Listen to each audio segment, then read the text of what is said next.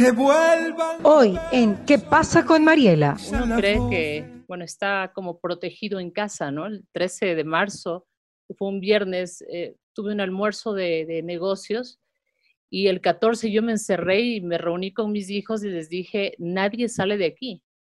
Entonces, la verdad, eh, estuve eh, todo el tiempo haciendo incluso campaña para no salir de casa, para estar eh, permanentemente sí, con, con, todas las medidas que teníamos desde el sábado 14. Uh -huh.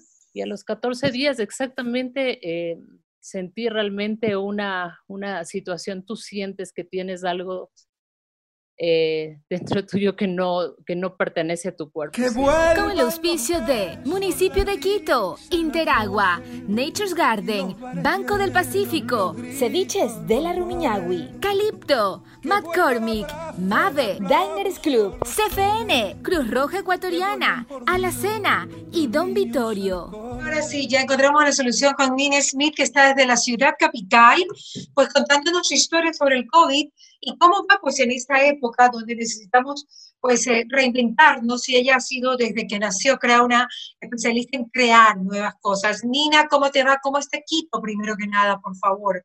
Hola, querida Mariela. Bueno, ahora amaneció soleado, ¿no? Eh, acompañando el clima, la verdad estamos con, con un tope de, de, de, este, de este contagio, con el virus muy alto en este momento. Eh, hay, hay eh, señales de que los hospitales están aquí colapsando y que no hay restricciones y no hay obediencia tampoco en la gente, en la periferia, en la parte de fuera, ¿no? Uh -huh. Está complicada la, la, la, parte en Quito. Está complicada, sí. Sí, está muy pero, complicada. Pero... No nos dan noticias, la verdad no nos dan las noticias, creo que, eh, que, que son, pero sabemos que hospitales, estamos en los 6.300 eh, contagios aquí en Quito y la verdad es, es, complicado, ¿no? Quito está asustado, la ciudad, eh, yo salí hace poco a, a la calle porque estaba eh, confinada aquí en casa, pero es una película de terror, ¿no? La parte de afuera, todo surrealista total, todo esto. ¿Por qué? Cuéntame, descríbemelo un poco. Eh, porque, bueno, yo no estaba acostumbrada a un mundo que no estábamos preparados, ¿no? Y estamos ahora con eh, todo desolado, eh, todo mundo con miedo, las miradas, que es lo único que tenemos en contacto con las otras personas, son de pánico, de, de incertidumbre, de miedo. Yo creo que lo primero que tenemos que eh, nosotros valorar es tratar de vivir sin miedo para enfrentar esto, ¿no? Así es, así es. Nina, qué cosa más complicada. Cuéntame cómo fue lo tuyo, porque sé que estuviste con COVID al principio de la pandemia y que lo sufriste un montón. Es que fue totalmente, uno, uno cree que, bueno, está como protegido en casa, ¿no? El 13 de marzo, fue un viernes, eh, tuve un almuerzo de, de negocios y el 14 yo me encerré y me reuní con mis hijos y les dije, nadie sale de aquí. Entonces, la verdad, eh, estuve eh, todo el tiempo haciendo incluso campaña para no salir de casa, para estar eh, permanentemente sí, con, con, todas las medidas que teníamos desde el sábado 14. Uh -huh. Y a los 14 días exactamente sentí realmente una, una situación, tú sientes que tienes algo eh, dentro tuyo que no, que no pertenece a tu cuerpo, sientes algo que te invade, que desesperante, a los 14 días exactos de haber tenido el almuerzo.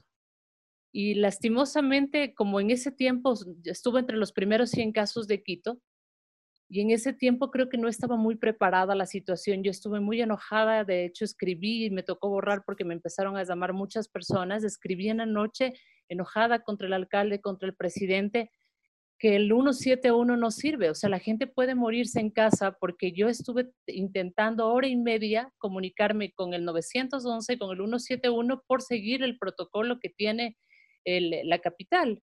Claro, pero en esa época todos estaban un poco, poco preparados, o sea, no era cuestión de...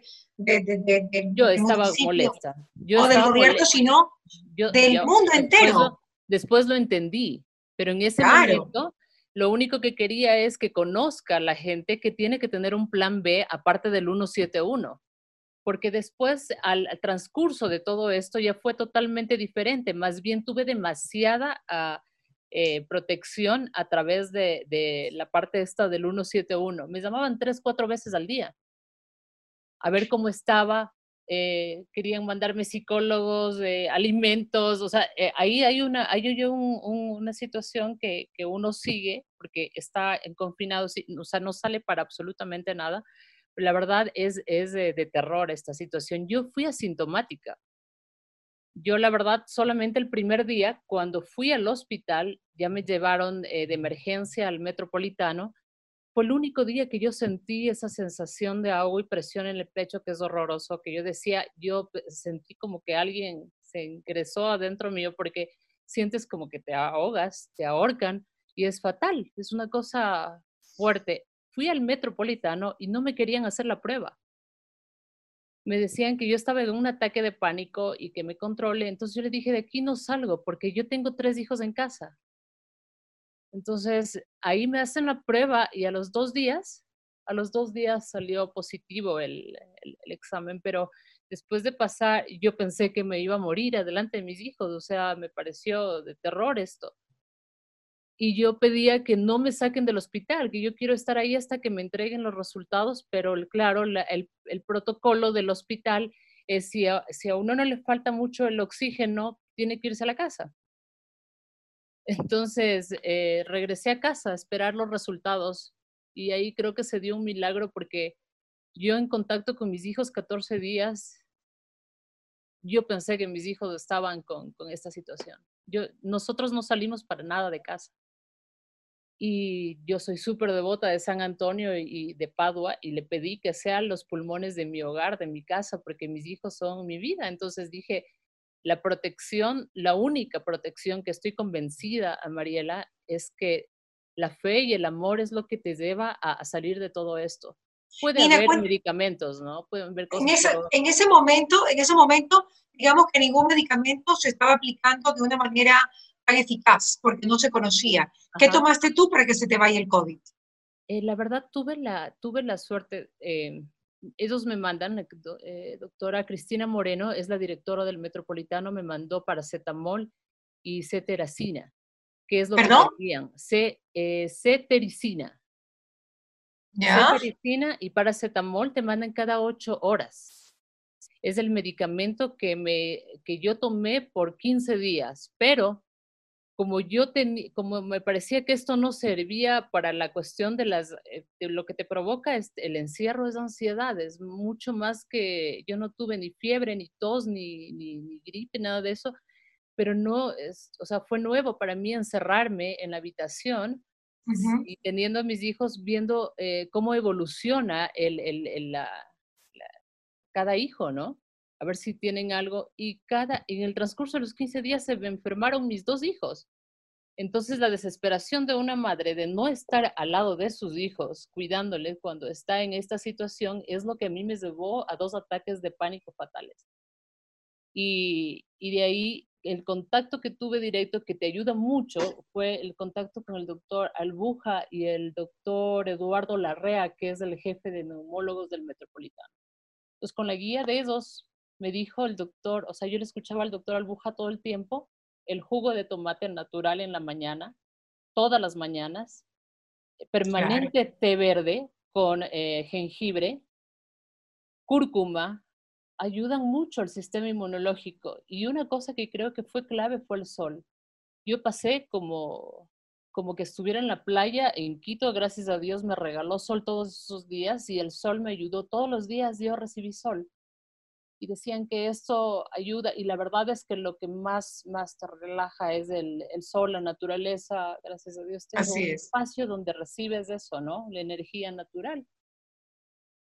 Y eso me ayudó mucho a, a, esta, a afrontar esto, ¿no? Nina, qué bueno saber que, que, estos remedios naturales contribuyeron también para tu mejoría. ¿Dónde crees que te contagiaste, Nina, tan temprano? O sea, porque acuérdate del primer caso de Ecuador, eh, se da el más o menos el 21 de febrero y tú el 14 ya tenías COVID. ¿Dónde te contagiaste? ¿Tienes una idea? totalmente, sé claramente lo que sucedió. Yo el 29 de febrero, que fue el primer día que llega el COVID al, país, que no sabía, yo no tenía conocimiento de eso. ¿Quién llega, perdón? El, el virus este. ¿El qué? El COVID. Ah, ya. Que no te oigo tan bien todavía, pero ahí estoy tratando de, adivinar lo que dice. Entonces, el 29, te cuento que el 29 de febrero hago con 60 personas la fiesta de mi cumpleaños, mis 46 ah. años, pero ahí no, ahí no pasó nada. Entonces yo estaba festejando que todo el este, a los 14 días de, 13 días de fiesta, tengo un almuerzo con personas de España que llegaron a firmar un contrato acá al, país. Entonces yo tuve el almuerzo eh, y una persona de las que estaban ahí tosía y yo ya estaba un poco preocupada porque yo no tenía ni idea. La verdad es que mentiría si diría que estaba con el COVID, en, no.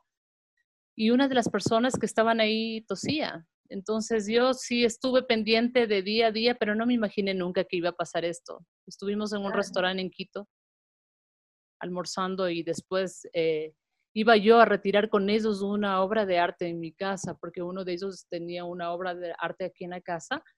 Y mm, una amiga me llama en ese instante, le digo, mira, voy a entregar esto con mis amigos de dónde, para españoles. Me dice, cuidado con el COVID. No les dije, no les dice entrar a mi casa, obviamente, pero mi amiga es la que me pone así como alerta de esto, ¿no? Porque ella tiene su hermana en España.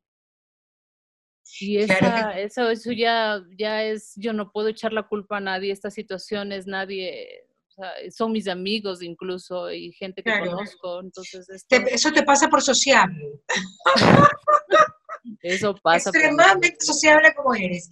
Nina, ¿cómo va tu negocio del diseño, del arte en esta época de, coronavirus? Yo, ah, la verdad es que yo creo que el arte es inspirador en estos momentos. La gente en los hogares, las familias deberían eh, tratar de vincularse y estar más en contacto con el arte, con la literatura, con la música, porque esa es, lo, esa es la solución para todo este estrés. Yo traté en todo este tiempo de crear cosas donde hice, hice un par de cuadros, un par de sillas, o sea, crear te permite, te da la posibilidad de salirte de este mundo que está caótico. Entonces, eh, silenciosamente empecé a diseñar y se dieron cosas bellas, porque así es esta parte, eh, necesitas tener algo muy fuerte. Yo pensé, la verdad, nunca en mi vida he sentido la muerte como en esta ocasión. Y yo pensé, eh, esto hay que, hay que matizarle, hay que ponerle color a este, que no se quede así oscuro. Eh. Entonces, estoy haciendo una página, eh, una, está por salir una galería virtual eh, con obras de mi padre, todos mis hijos pintan, entonces nosotros tenemos una permanente galería que ha tenido muy buena aceptación porque las obras son un poco con referente a este confinamiento, ¿no?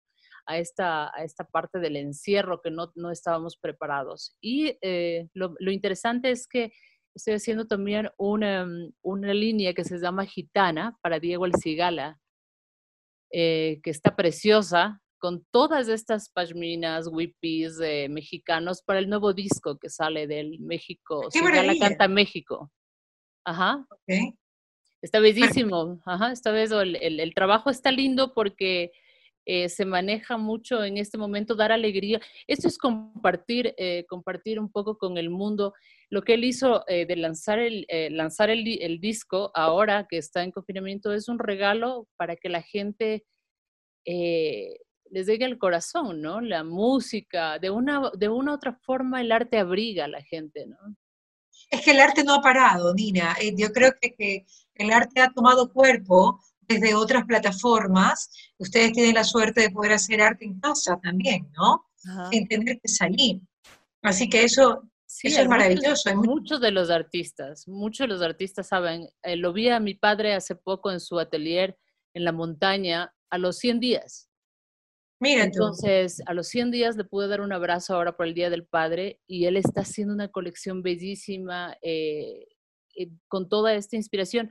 A los artistas, la mayoría tienen una vida casi normal porque es su mundo. El atelier, el espacio, su taller, eh, difícilmente son así como muy sociables y no, por aquí, no, no, ellos tienen su mundo que esto no les viene muy, muy de nuevo.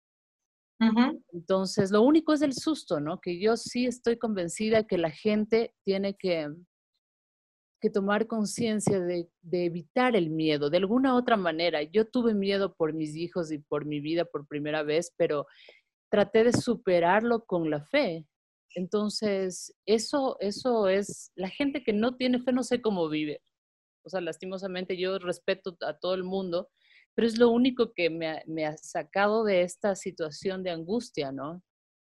Y, decir, yo tengo todo el mundo por delante, podemos hacer cosas vedas, podemos crear, podemos compartir belleza, podemos ayudar a la gente solamente compartiendo algo de música, una frase bonita, lo que tú haces. Eso, eso en, en, la vida se compensa con el mismo amor a tu corazón. Y eso es vedo. O sea, yo a mis hijos les digo, tenemos que ser agradecidos por lo que nos ha protegido. O sea, fue, fue, yo estoy convencida de que Dios fue los pulmones de mis hijos. Yo les fui haciendo durante los 15 días a mis hijos los exámenes y todos negativos porque cada uno tenía un síntoma diferente, entonces yo no podía ver, pero les traía para que les hagan los exámenes y todo, pero ninguno se... Se, se, se, se complicó.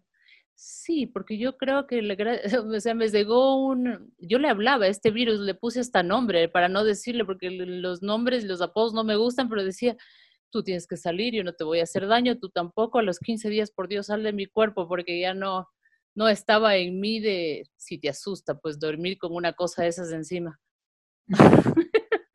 Mira, muchísimas gracias, gracias por estar con nosotros, me ha encantado poder compartir esta entrevista contigo. Un abrazo y le deseamos lo mejor también a toda la ciudad capital.